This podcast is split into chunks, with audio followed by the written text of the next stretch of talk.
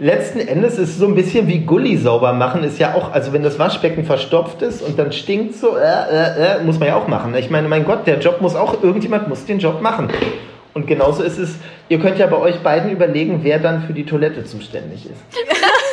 wer der Scheiße Beauftragte ist. Oh Gott. Das wird ja was. Ach, mal gucken, ob wir nicht doch noch eine, eine Toilettenlösung an den Höfen finden. Nein, aber es ist ein guter Tipp, ja. Rhein der Podcast. Eine Bulli-Reise durch die Region voller rheinischem Lebensgefühl. Ja, Maren, ene mene miste. Wer ist denn jetzt die scheiße nee, Nee, nee, nee, nee, nee, nee. Also das müssen wir wirklich anders lösen. Aber ähm, hallo erstmal zu unserer äh, vierten Folge unseres Rhein Stories Podcasts. Juhu! Am Montag geht es tatsächlich los und damit auch wirklich nichts schief läuft, haben Maren und ich uns Tipps für die Reise und für unser Vanlife in unserem Bulli Rainer geholt. Genau, und zwar diesmal gleich von zwei Profis, mhm. nämlich erstens von Ulle Schnack, den habt ihr ja gerade schon gehört, und auch von Susi Cruz. Ja, aber erst einmal kurz zu Ole. Er ist Geschäftsführer und Gründer eines alternativen Stellplatzführers, der sich Landvergnügen nennt. Genau, darin bieten Bauernhöfe in ganz Deutschland für eine Nacht einen kostenlosen Stellplatz auf ihrem Hof an und dadurch soll so eine Art Austausch entstehen. Mhm. Also Urlauber sollen auf den Geschmack des Landlebens kommen. Ja, und die Höfe bekommen natürlich auch viel mehr Aufmerksamkeit und können ja. vielleicht auch das ein oder andere Produkt aus ihrem Hofladen noch verkaufen. Ne? Und für die Rhein-Stories haben wir über Landvergnügen einige unserer Stellplätze für Rainer gefunden. Aber äh, zuerst noch einmal zu unserem anderen Gast, Susi, ne? Ja, Susi. Susi ist Düsseldorferin und hat ihr Studium abgebrochen und Familie zurückgelassen. Und zwar für ein Leben in einem rosa Van. Ach, ein Traum. Den hat sie übrigens auch selbst ausgebaut und das Ganze bei YouTube und Instagram begleitet. Und da hat sie zusammengenommen auf beiden Plattformen über 300.000 FollowerInnen. Krass, oder? Ja, Boah. total. Ja, wird das mit unserem Rainer wohl auch schaffen, Marie? ja, nee, ist klar, hör mich doch ab. also, wir hatten jedenfalls das Glück, dass Susi gerade in Düsseldorf bei ihrer Familie war. Mhm. Corona-Van-Ferien sozusagen. Ja, und wir haben sie getroffen, ne? Ja, und ihren Hund natürlich auch, Penjo, in ihrem Van. Und in den Van nehmen wir euch jetzt zuallererst mit. Ja. Kurze Pause für Werbung.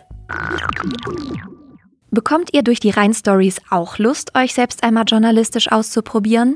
Vielleicht sogar auf Instagram? Dann solltet ihr die Medienbox NRW der Landesanstalt für Medien, die diesen Podcast durch ihre Werbung ermöglicht, kennenlernen. Mit diesem Online-Werkzeugkasten lernt ihr alles, was ihr braucht, um selber Fotos und Webvideos zu machen, auch wenn ihr keine journalistische Ausbildung habt. Und das Tolle? Es ist kostenlos. Erfahrt mehr auf medienbox-nrw.de. Danke an die Medienbox NRW fürs Möglichmachen dieses Podcasts. Ja, Mensch, Susi, wir freuen uns mega, dass das alles so geklappt hat, dass wir uns jetzt hier mit dir treffen können und mit äh, sicherem Corona-Abstand in deinem zauberhaften Van sitzen. Vielleicht beschreiben wir einmal so, hier hängt so eine kleine Ukulele, Lichterketten. Über uns ein mega cooles Surfboard, mhm. darunter eine Lichterkette. Du hast sogar einen kleinen Mini-Kamin hier drin irre. Und neben mir hängt äh, eine Kunstpflanze und das sieht einfach super aus. ja, also hier sind ja ganz viele Kunstpflanzen drin. Ne? Wir sind so Kunstblume und Kunstpflanze. Aber ja. total toll. Traumfänger auch dabei, darf nicht fehlen. Erde würde ja bei der Fahrt überall ein bisschen sich hin verteilen auf deine Kuscheldecke hier. Das Definitiv. Ne? Aber wie viele Kilometer hast du mit dem Van bisher hinter dich ah, gebracht? Ich glaube so bestimmt 30, 40.000 ungefähr, ja. das ist cool. ja schon ein bisschen was, ne? Ja. Du bist aber ja auch schon länger unterwegs mhm. und zwar seit 2017, ne? September mhm. 2017. Genau. Ähm, seither lebst du deinen Traum, deinen Traum vom Vanlife. ja. ähm, wir sprechen da gleich nochmal ausführlich drüber, aber wir wollen äh, wissen von dir, was hat dich denn damals dazu inspiriert, das wirklich zu machen? Ja, also ich glaube, das war irgendwie im Zeitraum von meinem Studium. Ich habe ja Mode- und Designmanagement studiert, auch in Düsseldorf. Und ähm, das war dann am Anfang so ich wusste auch irgendwie gar nicht so richtig, was ich machen sollte. Ich habe es dann gemacht, weil ich dachte, oh, ich mag ja ganz gerne Mode. Mhm. Aber dann ähm, habe ich so mit der Zeit gemerkt, irgendwie ist es doch nicht so 100% das für mich. Und währenddessen war ich auch viel auf Reisen, aber normal so.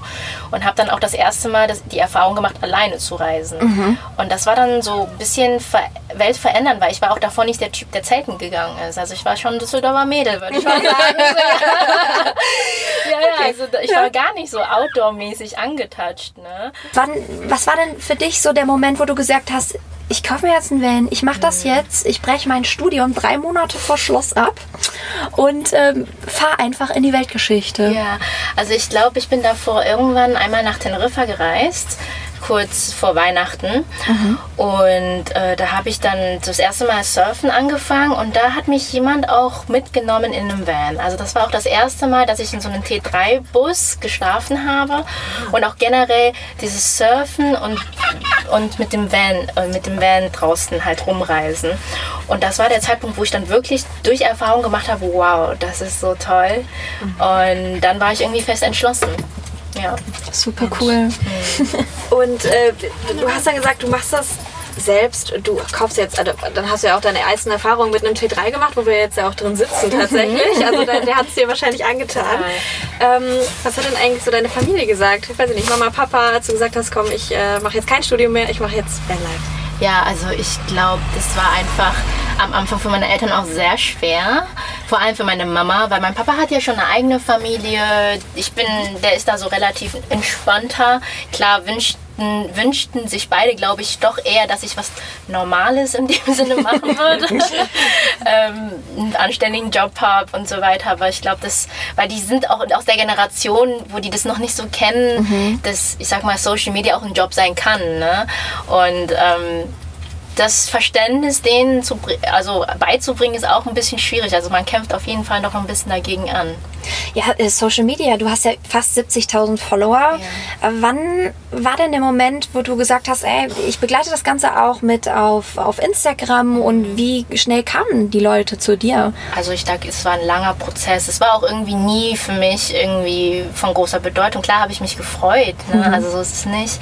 Aber ich habe immer gerne einfach Fotos geschossen, Videos gemacht und am Anfang gab es auch nur Tutorials, weil ich Leuten eigentlich nur helfen wollte, wie man so ein Van aufbauen kann. Durch meinen eigenen Erfahrungen und irgendwann äh, war es dann auch persönlicher geworden und das äh, fanden die Leute ganz toll, weil die sich dann auch irgendwie mit mir so ein bisschen verbunden gefühlt haben und äh, ich fand es auch ganz spaßig und toll und dann seitdem mache ich ja teilweise nur Vlogs. Mh, cool. Überwiegend. Mhm. Auf YouTube bist du ja auch viel unterwegs, ne? Genau. Und da zeigst du ja auch, wie du deinen Van komplett ausgebaut hast. Du das, hast das alles alleine gemacht. Ja. Wie war das damals für dich und vor allem, wo kommt der Van her und mhm. wie hast du das dann geschafft, hier alles einzubauen. Elektrik, ja. alles Mögliche. Ja, das ist auch ganz witzig. Also ich habe ein Jahr lang, während ich gekellnert habe, hier unten bei den Kasematten, ah, äh, ja, habe ich äh, viel, viel an Trinkgeld wirklich in eine Dose reingepackt und gesagt, okay, Van Life. Oh. So, und habe das in einer Glasdose gehabt und habe wirklich immer, immer, sobald ich Geld hatte, pff, reingetan, reingetan, reingetan. und ähm, dann habe ich so viel zusammengespart, dass ich dann langsam schauen konnte, oh okay, du kannst langsam mal gucken. Und da waren die T3s damals auch gar nicht so teuer wie heute. Mhm. Äh, das ging dann noch. Und ich hatte Glück, das war ein Familienvater, der gerade neuerdings ein Kind bekommen hatte. Und der sein Auto eigentlich als Hobby auch ausbauen wollte, es aber dann auch dann fürs Kind dann ne, ja, nicht mehr geschafft hat. hat. Genau, hatte man, dann hatte andere Prioritäten und ich habe dann wirklich boah, mindestens ein halbes Jahr bei eBay Kleinanzeigen rumgeschaut, überall rumgeschaut und äh, hatte auch keine Ahnung von Autos. Also ich wusste nicht so, was schaust du dir am Auto an, um ein Auto zu kaufen? Ne? Vor mhm. allem auch so bei alten Autos. Ja. Und äh, dann bin ich einfach los, bin nach Hamburg geflogen, weil ich habe den gesehen und ich dachte mir so, optisch gefällt er mir gut, der sah ganz gut aus. Ich habe auch niemanden mitgenommen. Mhm. also ich bin allein einfach hin. Und dann hatte ich schon das Geld eigentlich in meinen Rucksack. Ach, krass. Und ich dachte mir so, also eigentlich stand schon fest, dass ich ihn kaufe, obwohl ich ihn ja nicht mal angeschaut habe. Und dann bin ich hingegangen, habe so ein bisschen geschaut. Und ich sage, okay, dann nehme ich den mit. und dann musste er mir erstmal so Fahrstunden geben, weil das ja erstmal ein ganz anderes altes Auto ist ja. vom Schalten her und so. Dann saßen wir erstmal zusammen eine Stunde und haben ein bisschen rumgefahren. Und er war mein Fahrlehrer. Und dann bin ich neun Stunden, zehn Stunden zurück, einfach bam, bam, bam, nach Düsseldorf oh, wow. zurück. Das war die ganze Nacht durch. Und Glücksgefühle? Ja, ja, also ich, hatte, ich war total glücklich, aber als ich die meinen Van dann hatte, stand der erstmal einfach auf der Straße. Ich hatte keine Garage, ich hatte gar nichts. Mhm. Und ich wusste auch nicht so, wie fängst du an, was machst du? Mhm. Der stand dann erstmal da für zwei Monate, glaube ich, weil ich war da davor noch ne, auf einer Reise in, nach China. Das war auch noch geplant und dann stand er erstmal da. Und als ich dann zurückkam, habe ich mich echt langsam angesetzt, Schritt für Schritt. Erzähl mal, wie weit bist denn du schon mit dem Van gefahren? Ähm, ich glaube, das weiteste, sagen wir von Deutschland entfernt, ist bestimmt Marokko. Also Boah, das war dann das okay. weiteste, wo ich hingekommen bin. Aber da bin ich dann auch wieder bis, leider nach drei Tagen bin ich geflüchtet. Oh. Ja, das war, da hatte ich leider nicht so ein tolles Erlebnis da. Ähm, ja, weil mir dann doch jemand zu nahe getreten ist. Als Frau alleine dort ist es dann doch, äh, zumindest bei mir war es ein bisschen riskanter. Ich bin nach Marokko gegangen mit der gleichen offenen Einstellung, wie es auch hier in Europa war. Und ähm, ja, aber da habe ich dann doch gemerkt, dass die Kultur und das vieles doch recht anders war. Also ganz anders. Und das ist jetzt irgendwie auch gar kein Vorwurf, weil ich glaube, das Land ist so toll und hatte, hat super tolle offene Menschen, die total gastfreundlich sind. Nur ich war jetzt an einem falschen Zeit zu einem falschen Ort und war dann vielleicht auch zu zutraulich und da ist mir dann halt auch ein Kerl dann zu nahe getreten. Ne? Und ähm, ja, also ich denke, es hätte noch schlimmer enden können, aber Ja, mir okay. ist zum Glück sicher äh, zum Glück nichts passiert. Wow, Stichwort Corona, da musst du ja wahrscheinlich jetzt schon auch erstmal eine kleine Pause einlegen und äh, in Düsseldorf bleiben erstmal, ne? Ja. Ja, ich war jetzt ja auch sechs Monate wieder hier, Ah, okay. knapp. Aber weil es auch so lange gedauert hat, um meinen Van wieder aufzubauen nach dem Unfall. Genau, es ist nämlich ein Unfall passiert. Was genau ist passiert und wie ging es dir damit? Das war einer der traumatischsten Momente, glaube ich. Also das war in Schottland. Ich bin ganz normal auf der Autobahn gefahren. Ich habe keine Überholung versucht, gar nichts. Ich bin ganz normal gefahren. Als ich dann auf einmal ganz plötzlich so einen Stoß von hinten gekriegt habe, einfach so, einfach so, bam. Horror. Und ich konnte mal, hab das, äh, die Kontrolle verloren, scher nach links gegen die Landplanke, drehe mich mit dem Auto, scher nach links, boom, boom, boom, überall. Und innerhalb von zwei, drei Sekunden war vorbei. Und ich schaue erstmal meinen Hund an, der war okay. Ich habe dann realisiert, was passiert ist und bin einfach nur komplett in Tränen ausgebrochen. Also ich denke, sag, what the fuck? Das Wieso- schöne rosa Auto, überall kaputt. und die ganzen Leute kamen zu mir gerannt und ich habe und alle haben mich versucht zu beruhigen ich war so ich so nein ihr versteht das nicht das ist mein ganzes Leben das ist meine Wohnung meine Arbeit das ist alles was ich in den letzten fünf Jahren aufgebaut habe ne? Ja. Und ähm, ich konnte nicht mehr also ich habe so geheult und dann hatte ich aber Glück, weil da ein Pärchen war, was mich dann auch zu dem Zeitpunkt zu sich nach Hause aufgenommen hatte, weil ich ja nirgendwo bleiben konnte. Mein Auto war ja komplett kaputt. Da musste das abgeschleppt werden. Und während der Zeit habe ich, das war auch mein erster Unfall, Ja. ich habe mich komplett falsch verhalten, weil ich habe, das war der erste Unfall in meinem Leben generell und ich war so schockiert. Ich bin nicht auf diese Person zugegangen. Ich habe nicht nach seinen Daten gefragt. Ich habe gar nichts getan. Eigentlich das, was man hätte tun sollen, weil ich einfach nur am Weinen war. Dann kam auch noch das Krank der Krankenwagen. Ja, ich habe mich reingesetzt. Äh, und während ich im Krankenwagen war, ist der Typ abgehauen. Nein.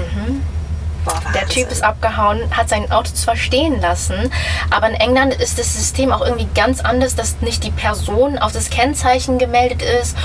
Und also das ist total kompliziert. Und ich renne da halt seit Monaten immer noch hinterher mit der Versicherung, weil das ist ja Fahrerflucht gewesen. Ja, Man muss ja prüfen irgendwie, ob er das war oder ob er es nicht war. Und ich hänge da halt immer noch seit Monaten hinterher. Wie schrecklich, du Arme. Was für ein Erlebnis. Aber du, du hast dir was einfallen lassen, ne? Genau. Das, damals hast du dich gerettet, nämlich äh, Genau. durch eine Crowdfunding-Aktion, ne? Ja, ja, genau. Also es haben dann ein paar viele, also viele haben das ja mitgekriegt mit dem Unfall.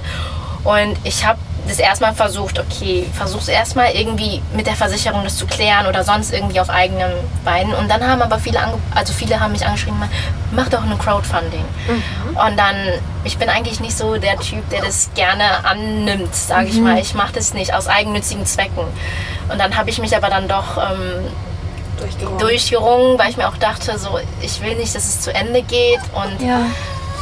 Ach, guck mal, da weint er direkt mit. ich will nicht, dass es zu Ende geht und dann habe ich es gemacht und wirklich die Summe, die wir da rausgekriegt haben, war genau exakt die Summe, Perfekt. die wir zu der Reparatur gebraucht haben. Also ich, also ohne, ich sag mal, meine ganzen Followers wäre meine Reise zumindest für längere Zeit auf Stopp gewesen, weil dann hätte ich nochmal komplett alles erarbeiten müssen, weil Ja. man hat ja einfach auch nicht unbedingt mal 6.000, 7.000 einfach so auf der Tasche ne, neben sich so. Ja, absolut. Ja. Und ähm, ja, das ist ja auch so ein Ding für dich, dass quasi diese Community hinter dir steht. Du hast fast 70.000 Follower auf Instagram. Mhm. Ganz viele, die dich begleiten auf dieser Reise. Wie, wie erfährst du das noch? Also jetzt abgesehen auch von diesem Unfall, den du erlebt hast? Ähm, also was mir auch ganz oft was vorkommt, ist manchmal, dass Leute mich erkennen, auch auf der Straße. Ach was. In so, in so Dörfern und Orten, was man niemals gedacht hätte. So in kleinen Städten. Und dann kriege ich mal manchmal so ein Zettelchen von meiner Windschutzscheibe und man trifft sich dann auch. Und ich habe auch viele von den Leuten, die ich so durch Instagram kennengelernt habe, getroffen.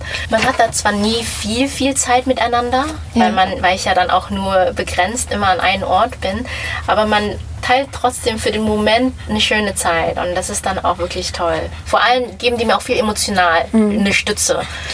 Fühlst du dich manchmal einsam, wenn du so auf Reisen bist? Ja, es gibt schon Momente, wenn man zum Beispiel durch die Stadt läuft, Samstagabends, und du siehst einen Haufen Freundinnen, die da in einer Bar sitzen und reden und Spaß haben. Und du läufst da vorbei und denkst dir dann auch manchmal so, ich wünschte, meine Freundinnen wären da.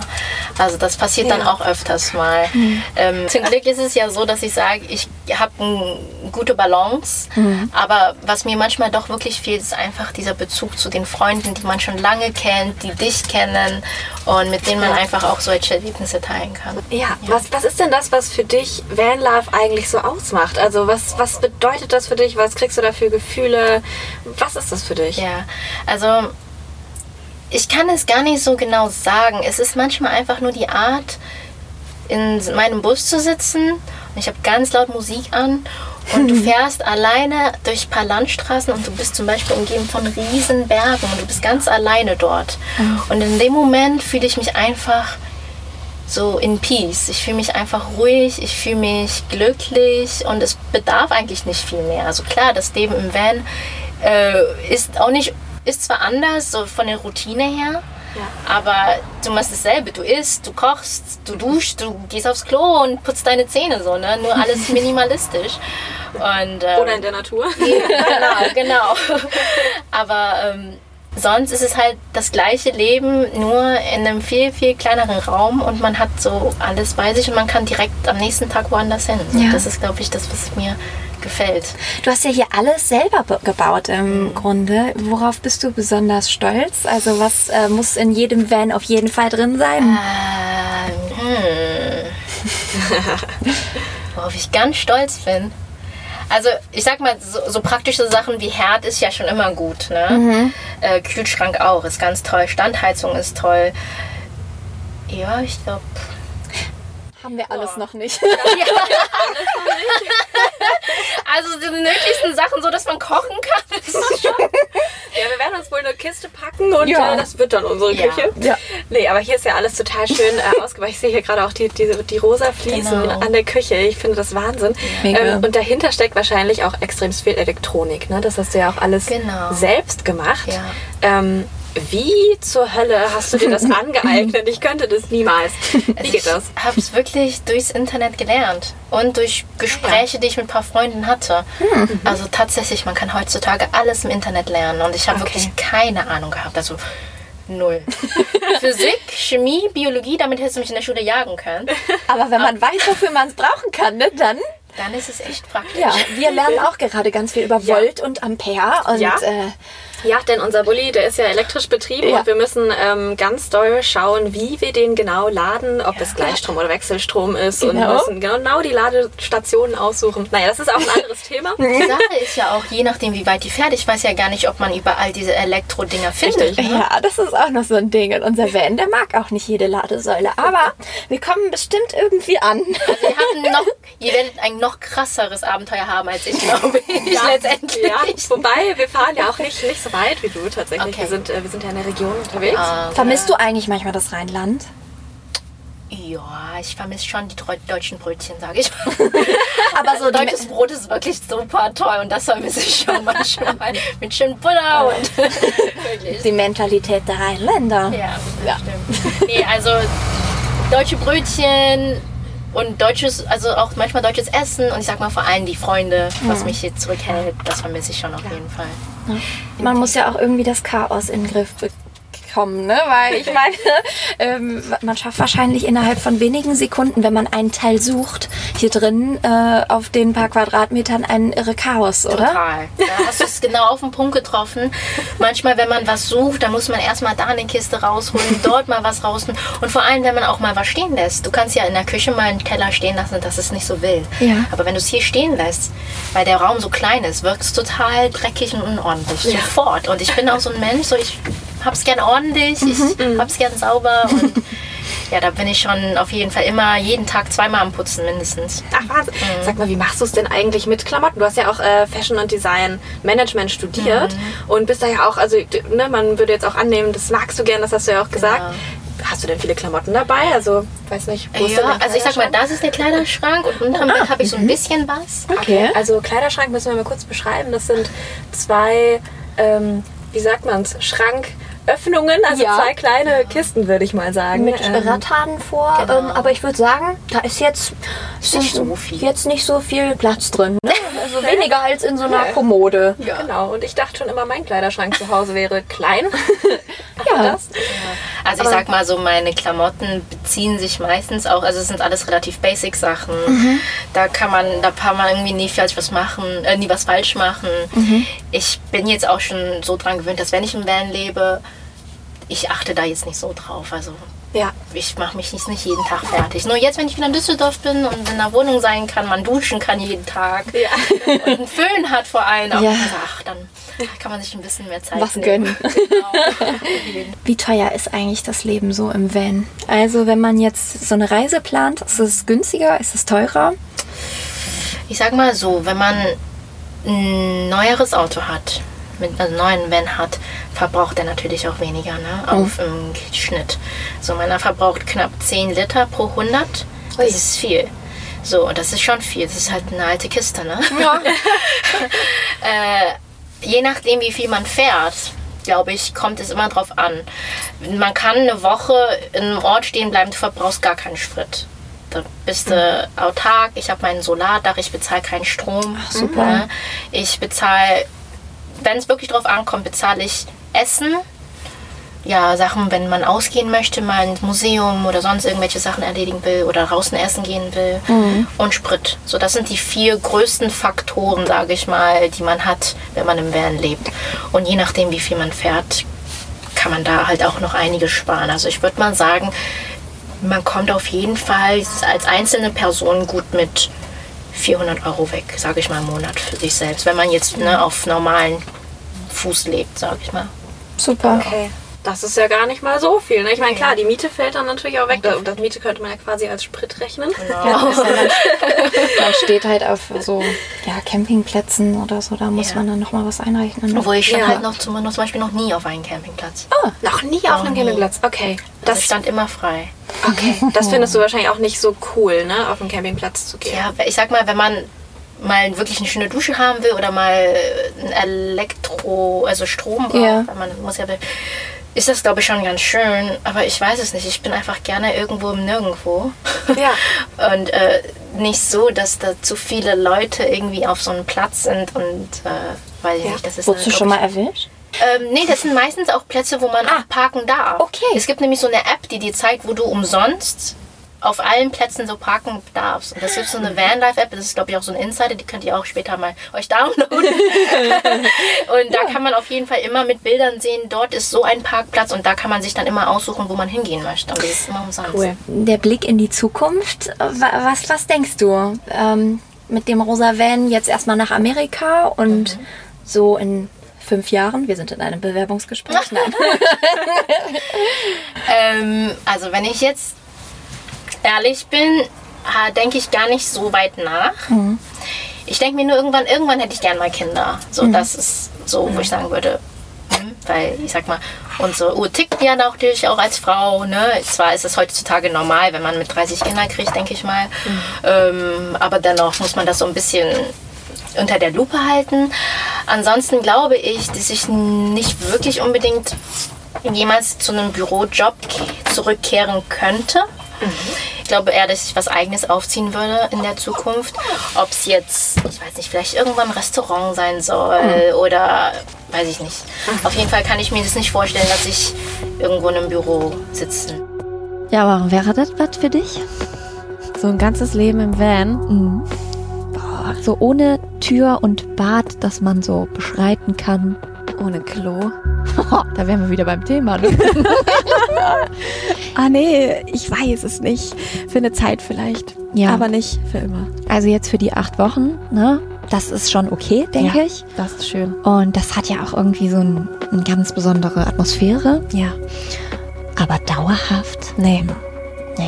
Für eine gewisse Zeit. Aber Susi ist trotzdem eine super krass taffe Frau und hat alles selbst gemacht. Ja, total. Also äh, mega beeindruckend, wie sie da die ganze Technik eingebaut hat und alles selber ausgebaut hat. Also wir waren richtig baff. Ja. Apropos Traum gefolgt, das ja. ist eine gute Überleitung zu unserem zweiten Interviewgast, Ole Schnack. ja, mit Ole Schnack haben wir geschnackt. Auch über seine Vergangenheit, darüber, dass er mit seinen Kindern und seiner Frau gemeinsam acht Wochen lang eine Auszeit genommen hat und ähm, ja, durch Frankreich gefahren ist. Ne? Ja, mit einem alten Wohnmobil und mhm. da ist seine Idee entstanden, denn er hat es geliebt. Er stand nämlich auf Bauernhöfen ähm, immer eine Nacht umsonst, da war er zu Gast ähm, mit diesem Stellplatzführer, der nennt sich übrigens France Passion. Mhm. Ja, und das Konzept hat er sozusagen nach Deutschland gebracht. Ja. Landvergnügen heißt das hier und ist sozusagen das gleiche. Und das gibt seit 2014. Über 800 Höfe machen da mittlerweile deutschlandweit schon mit. Ja. Und es werden immer mehr. Ja, Ole ist jetzt nicht so der Glamping-Luxus nee. und äh, ja, Glamour-Camper, sagen Alles wir mit mal. allem drauf mhm. einmal. Nee, ja. das ist eher nicht so sein Ding. Ähm, und das hat aber auch seine Gründe. Oder Ole? Warum eigentlich Bauernhöfe und nicht Campingplätze. So auch grundsätzlich, äh, magst du Campingplätze nicht so gerne oder? Na, es ist so, ich bin mein Leben lang schon immer ein äh, Camper gewesen. Ja?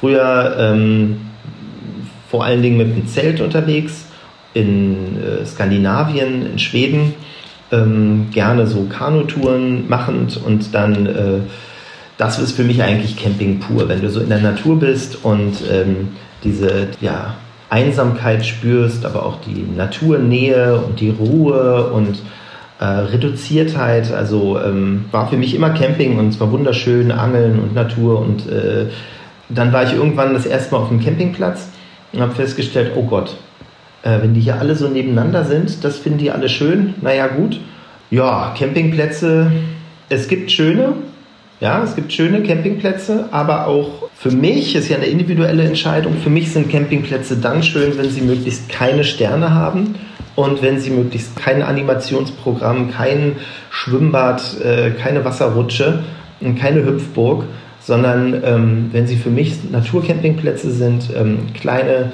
familiengeführte Naturcampingplätze, finde ich total schön. Das Schöne an diesem äh, Reiseführer en France Passion aus Frankreich ist, das sind keine klassischen Campingplätze auf den Bauernhöfen und keine klassischen äh, Stellplätze, sondern das ist ein Gastgebernetzwerk. Man ist eingeladen als fremder Mensch auf einem privaten Hof und man darf da ausgestattet mit diesem Buch, darf man da halt einfach auf den Hof kommen und äh, da eine Nacht kostenfrei stehen. Und das ist äh, ein Gefühl, wenn du irgendwo auf ein fremdes Grundstück kommst und du bist willkommen, dann das hat schon was ganz Besonderes. So und ähm, natürlich habe ich mich für die Nahrungsmittel in, interessiert, die die Bauern dort produziert haben, ob das Käse ist oder Wein oder äh, Schnaps oder was auch immer. Und ähm, habe dann auch bei dem im Hofladen was eingekauft. Und dann hast du am Ende so ein Win-Win.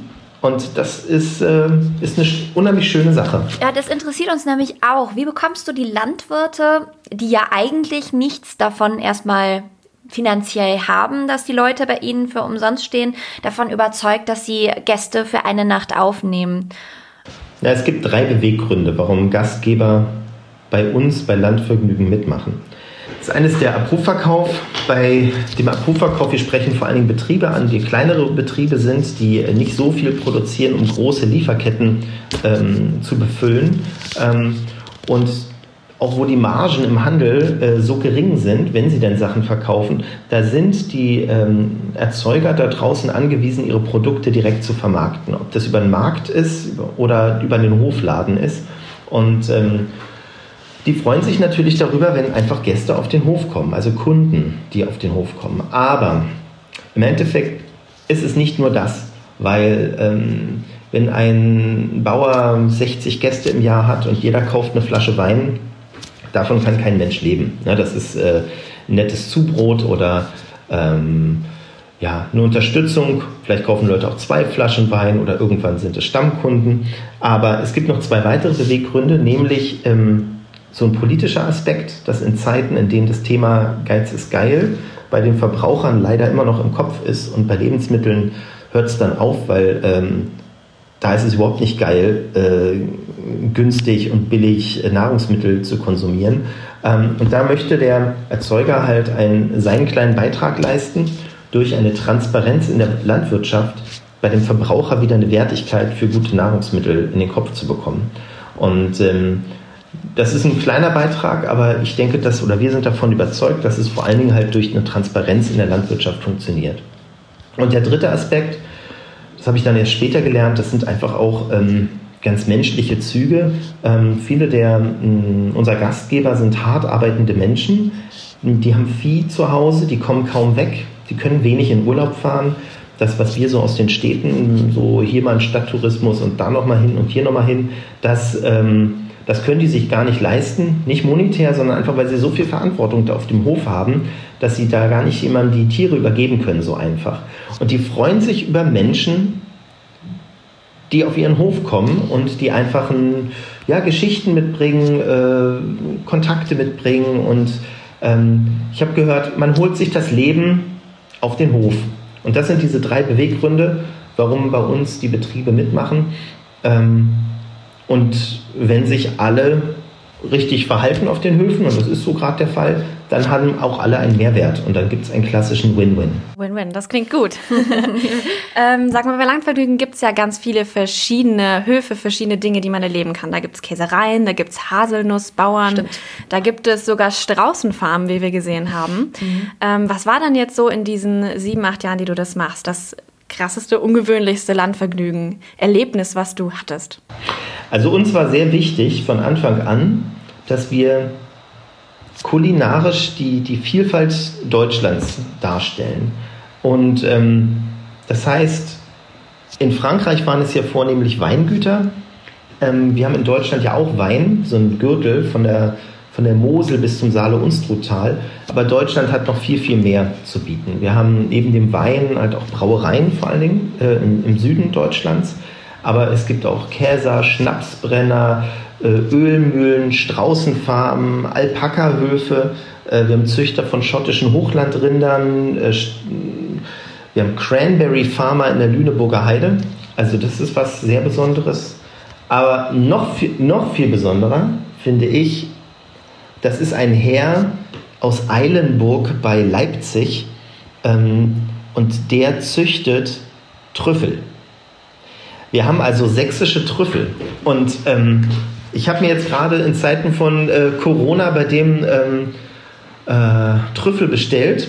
Trüffel Salami, Trüffelkäse, äh, frischer Trüffel, äh, frisch, Trüffelöl und ähm, best. Also wirklich absolut äh, super, ein super Produkt und ein ganz, ganz besonderer äh, Gastgeber.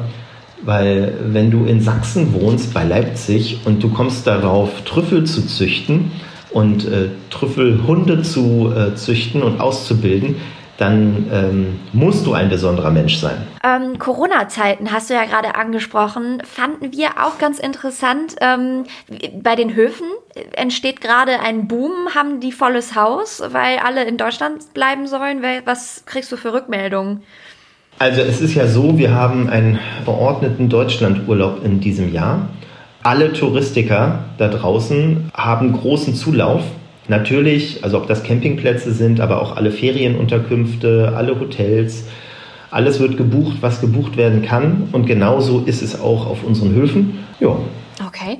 Und was meinst du, dieser Drang, den, den die Menschen so verspüren, rauszugehen, zu campen, in die Natur zu gehen, dieses Back to the Roots Gefühl, was meinst du, warum, woher kommt das jetzt auf einmal? Also nicht nur in Corona-Zeiten, sondern generell. Warum vermehrt sich das so?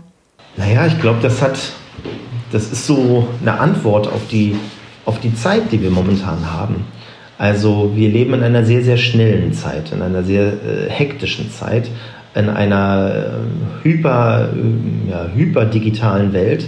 Mit einem Mausklick ist man in China, mit dem nächsten in den USA, dann kauft man mal eben was in England ein online. Parallel skypt man mit seinen Freunden in, äh, in Frankreich oder auch in Deutschland. Das ist super schnell. Die Welt ist so, so schnell. Ich würde fast sagen, sie ist zu schnell für uns. Und wir suchen uns äh, Haltepole, an denen wir ähm, wieder uns spüren. Und ähm, entschleunigen können. Und dazu gehörten auch die Sehnsucht nach Natur, nach authentischem, nach analogen, nicht digitalem. Dazu gehört ja auch dieses ganze Thema ähm, Landlust letzten Endes, ja, die Freude am, ähm, am ländlichen.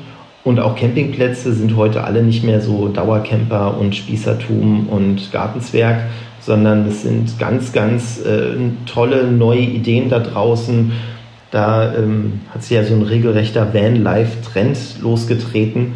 Ähm, ist eine tolle Art, Urlaub zu machen, einfach, ja. Du sagtest gerade eben Lust auf Land und authentisches Landleben. Geht es dir bei Landvergnügen auch darum, jetzt nicht nur dieses Michi von Lonneberger Gefühl zu transportieren, sondern auch die Leute zu sensibilisieren auf eben die harten Bedingungen, unter denen Landwirtschaft auch entsteht oder ja, Zukunftsängste, die viele Landwirte auch plagen. Geht es das, also soll das auch transportiert werden?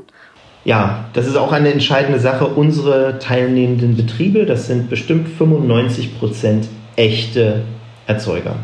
Ja, das ist kein Streichel Streichelferienparadies mit äh, zwei Kaninchen und äh, für die Kinder und dann steht noch ein Pony auf der, auf der Weide, sondern das sind echte Landwirte. Da draußen wird gearbeitet, da ist ein Stall, ähm, da ist Dreck, da, wird, äh, da fahren Landmaschinen durch die Gegend. Dann kommt aber auch diese, die Idylle, die Landidylle äh, raus. Ne? Und natürlich riecht es auch mal nach Mist. Das ist so. Ich hatte mal irgendwann einen Anruf von einer Dame, die ganz pikiert war und sagte, also Herr Schnack, habe ich Sie am Telefon? Ich so, ja. Ja, das ist gut, dass ich Sie dran habe. Ich wollte Ihnen sagen, Ihr Konzept taugt nichts. Dann sage ich, oh, das nehme ich ernst. Erzählen Sie mir, was ist denn vorgefallen? Ja, wir waren auf diesem Hof und es war fliegenverseucht. Alles voll mit Fliegen. Und ich, aha, wo waren Sie denn? Auf einem Ziegenhof. Ja, auf dem Ziegenhof gibt es Fliegen und Natur. Das ist normal und das ist auch gut so. Und das, ähm, das wissen die Reisenden, die unterwegs sind. Ich konnte der Dame nur sagen, wissen Sie, ich glaube, Landvergnügen ist nichts für Sie. Wie ist das eigentlich ähm, mit Betrieben, die vielleicht ja wirklich mit diesen landwirtschaftlichen Sorgen konfrontiert sind und die ihr Geschäft aufgeben müssten wegen ja, Nachwuchsmangel oder äh, finanzieller Not. Hattet ihr da auch schon Fälle, dass Höfe wirklich auch ja, wieder ausgestiegen sind, weil sie einfach keine Perspektive haben? Oder würdest du sagen, Landwirtschaft ist schon eher stabil? Also das Höfesterben, von dem überall berichtet wird, sehen wir bei Landvergnügen auch. Es ist dramatisch, ähm, was für Schicksale man da so äh, miterlebt, teilweise war im Negativen, wir haben immer so 10% der Höfe melden sich äh, nach so einem Jahr wieder ab und so 30% kommen neu dazu. Und ähm, Abmeldungen sind unter anderem auch, weil ein Betrieb äh, ja, die Nachfolge nicht gesichert hat und äh, aufgeben muss. Wir hatten auch mal einen Betrieb, der gesagt hat am Ende, wir haben es nochmal mit Landvergnügen versucht, aber dann hat es nicht geklappt, wir mussten aufgeben. Da denke ich auch, die hatten eine falsche Vorstellung, ähm, was sie von Landvergnügen letzten Endes dann da äh, äh, an monetär erwarten können. Ja? Ähm, aber andersrum, wir sehen auch ganz viele tolle ähm, Geschichten, äh, wie Betriebe an die nächste Generation übergeben werden. Ich denke da an ein Weingut zum Beispiel, das äh, von den Kieslings, ähm, Albrecht Kiesling Weingut bei Heilbronn, Da wurde der Hof an die drei Töchter weitergegeben. Die sind äh, wahrscheinlich so um die 30 bis 40 Jahre alt, bringen einen extrem frischen neuen Wind in diesen Hof. Und das macht richtig, äh, richtig eine Freude zu sehen, wie so ein Betrieb sich weiterentwickeln kann, wenn da äh, frischer, neuer Wind auf so einen, auf so einen Hof kommt. Und äh, davon haben wir natürlich auch ganz viele, weil wer bei uns mitmacht, ist ja schon mal so ein bisschen andersdenkender Mensch und auch bereit, seinen Hof zu zeigen oder offen für neue Ideen. Und ähm, da sieht man dann häufig Jungbauern und Bäuerinnen, die ähm, neue Wege gehen. Was, wenn, wenn du so, ja, dieses Gefühl nochmal rüberbringen würdest, was kriegt man denn beim Campen, was man in keinem anderen Urlaub eigentlich erfahren kann? Also wir haben schon rausgehört, du bist jetzt nicht so der Mallorca-Ballermann Fünf-Sterne-Hotel-Urlauber, ne? Hast du das schon mal gemacht? das habe ich noch nicht gemacht, nein. Das äh, würde ich auch nicht machen wollen. Ähm, ich sehne mich immer nach Ruhe, um den Ausgleich wieder zum, zum hektischen Arbeitsalltag zu haben. Camping an sich ist äh, eine schöne Sache, weil man halt runterkommt und Natur hat und einfach mal reduziert das Ganze. Das finde ich das sehr Schöne am Campen. Ein Landvergnügen-Stellplatz zeichnet sich insbesondere dadurch aus, dass man halt in meinen Augen ein Land oder seine eigene Region oft nicht schöner kennenlernen kann, weil man mit Menschen in Kontakt kommt, die dort wohnen und leben. Man ist ja Gast auf einem privaten Hof, man hat einen Austausch und ähm, ich würde sagen, wenn ihr 50 Kilometer von euch wegfahrt und da den ersten Hof ansteuert, dann habt ihr schon das erste Aha-Erlebnis und ihr werdet dann sagen, ja krass, das wusste ich gar nicht, dass das hier so schön ist. Ja, äh, man braucht nicht weit wegfahren. Ich, äh, es gibt dieses ähm, dieses Buch von Janosch, ähm, Oh, wie schön ist Panama, mit dem kleinen Tiger und dem kleinen Bär, ein Kinderbuch. Und da ähm, reisen der kleine Tiger und der kleine Bär, äh, wollen die nach Panama, weil da ist das Land der Bananen und da sei es so, so schön. Und sie laufen im Prinzip einmal im Kreis und kommen wieder zu Hause an und stellen fest, äh, der schönste Ort ist eigentlich direkt vor der eigenen Haustür. Man muss gar nicht so weit fahren. Und das ist auch das Schöne am Wohnmobilfahren. Wenn man das das erste Mal macht, weiß man das noch gar nicht so richtig. Hier zählt nämlich, der Weg ist das Ziel. Ja, ich, ich bretter nicht irgendwie 5000, äh, 2000 Kilometer irgendwo hin und dann habe ich Urlaub, sondern ich steige ein und eigentlich bin ich schon da. Ich kann jederzeit anhalten, ich habe mein Zuhause mit dabei. Ähm, das ist auch das, was, glaube ich, jetzt gerade zu Corona-Zeiten so schön ist, dass man sein Zuhause dabei hat, sozusagen. Ja? Dieses Stay Home. Äh, also meine Kinder, wenn die mit mir im Bus fahren, dann sagen die immer, Papa, wann sind wir da? Der Klassiker. Und dann sage ich, wir sind schon da. Vielleicht noch so als, als kleinen äh, Tipp am Rande, wenn wir, wenn wir packen, was, was muss auf jeden Fall in unseren Koffer oder in unseren Van, äh, was, was dürfen wir nicht vergessen? Also die wichtigsten Sachen, die ihr mitnehmen müsst. Ihr nehmt keinen Schlafsack mit sondern eine richtig schöne Bettdecke und ein Kopfkissen, euer Lieblingskopfkissen, denn ihr wollt euch ja da wohlfühlen. Ne? Und das ist nicht irgendwie äh, ein, ein, Schlafsack und äh, ein schlecht, äh, schlechtes Kopfkissen, sondern ihr, ihr, wohnt ja dann da. Also macht es euch richtig gemütlich. Dann finde ich wichtig, dass die Küche gut ausgestattet ist. Ähm, das heißt, ein gutes Messer. Ja, nicht mit dem Taschenmesser anfangen, dann das Brot zu schneiden. Ist ja ganz nett, aber nehmt euch euer Lieblingsküchenmesser mit, dass ihr ein richtig schönes, scharfes Messer dabei habt. Und dann ähm, nehmt euch eine, warm, eine warme Lampe mit, die euch ein schönes Licht am Abend zaubert. So, und damit ihr ungehemmt reisen könnt, äh, solltet ihr autark sein. Und dazu gehört eine Toilette an Bord. ja, da lacht ihr.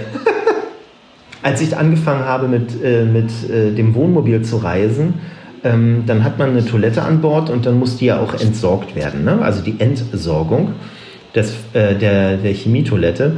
Und da gibt es auf jedem Campingplatz gibt es so eine Entsorgungsstelle. Das ist so ein, ja, so ein, letztendlich ein kleiner Gully, wo man die Sachen dann reinkippt. Und morgens geht man dann dorthin, um äh, seine Toilette zu entleeren. Und die Idee haben natürlich dann noch ganz viele andere Leute. Und dann steht man so in der Schlange mit, mit seinem kleinen Wägelchen, fährt sie den Wagen hinter sich her und dann so, ach, was gab's denn gestern bei euch zu essen? Na ja, nicht? ach, wir haben gegrillt, war sehr schön, war sehr schön, nicht? Und vorne ist dann jemand, der gießt das praktisch in diesen Gully rein. Und wenn man das noch nie gemacht hat, dann ähm, ist das stark befremdlich. ähm, letzten Endes ist es so ein bisschen wie Gully sauber machen, ist ja auch, also wenn das Waschbecken verstopft ist und dann stinkt so, äh, äh, äh, muss man ja auch machen. Ich meine, mein Gott, der Job muss auch, irgendjemand muss den Job machen. Ja. Und genauso ist es, ihr könnt ja bei euch beiden überlegen, wer dann für die Toilette zuständig ist. wer der Scheiße beauftragt ist. Oh Gott, Schön. das wird ja was. Ach, mal gucken, ob wir nicht doch noch eine, eine Toilettenlösung an den Höfen finden. Nein, aber es ist ein guter Tipp, ja. Ja, Marie, wir sind ja irgendwie auch so ein bisschen Tiger und Bär. Ne? Ja, nur dass wir es schon wussten. Ja, ne? wir wussten schon, dass es vor unserer Haustür am schönsten ist. Ja, und deswegen gibt es nämlich auch die Rhein-Stories. Genau. und die gehen jetzt endlich los, äh, und zwar am Montag schon. Ja, das war nämlich nur die erste Staffel und die Vorbereitungen sind jetzt abgeschlossen. Und jetzt machen, ja, ja, jetzt geht es los, ne? jetzt geht los. Wir sind voller Vorfreude. Wir springen Jeck im Dreieck. Und unser Bulli Rainer, ja, der ist auch schon fertig, ne? Ja, der ist voll ausgestattet, kann losgehen. Voll bis oben hin. Ja, los geht's am Montag in der Region Mönchengladbach. Genau. Damit beginnt auch im Podcast die zweite Staffel, in der erzählen wir euch immer, ja, wie es in der Woche so war und was alles passiert ist. Highlights, Lowlights, Pannen. wir nehmen auf euch, euch auf jeden Fall mit ähm, hinter die Kulissen. Aber ihr könnt natürlich auch einfach selbst bei der Reise dabei sein und zwar live auf Instagram auf unserem Account Rheinische Post. Ja, oder online unter rp-online.de slash rheinstories oder eben hier im Podcast ja, und übrigens würden wir uns auch total freuen, wo wir schon beim Podcast sind, wenn ihr uns Feedback geben ja. würdet. Ja, schreibt doch gerne eine Bewertung oder vergebt ein paar Sternchen. Das wäre das wär einfach super. Ja. Aber jetzt geht's los, Marie. Wir ja. fahren los. Ja, tschüss und macht Idiot, sagen eure Maren und Marie. Mehr Infos zu den Rheinstories auf rp-online.de slash rheinstories und auf Instagram at rheinische Post.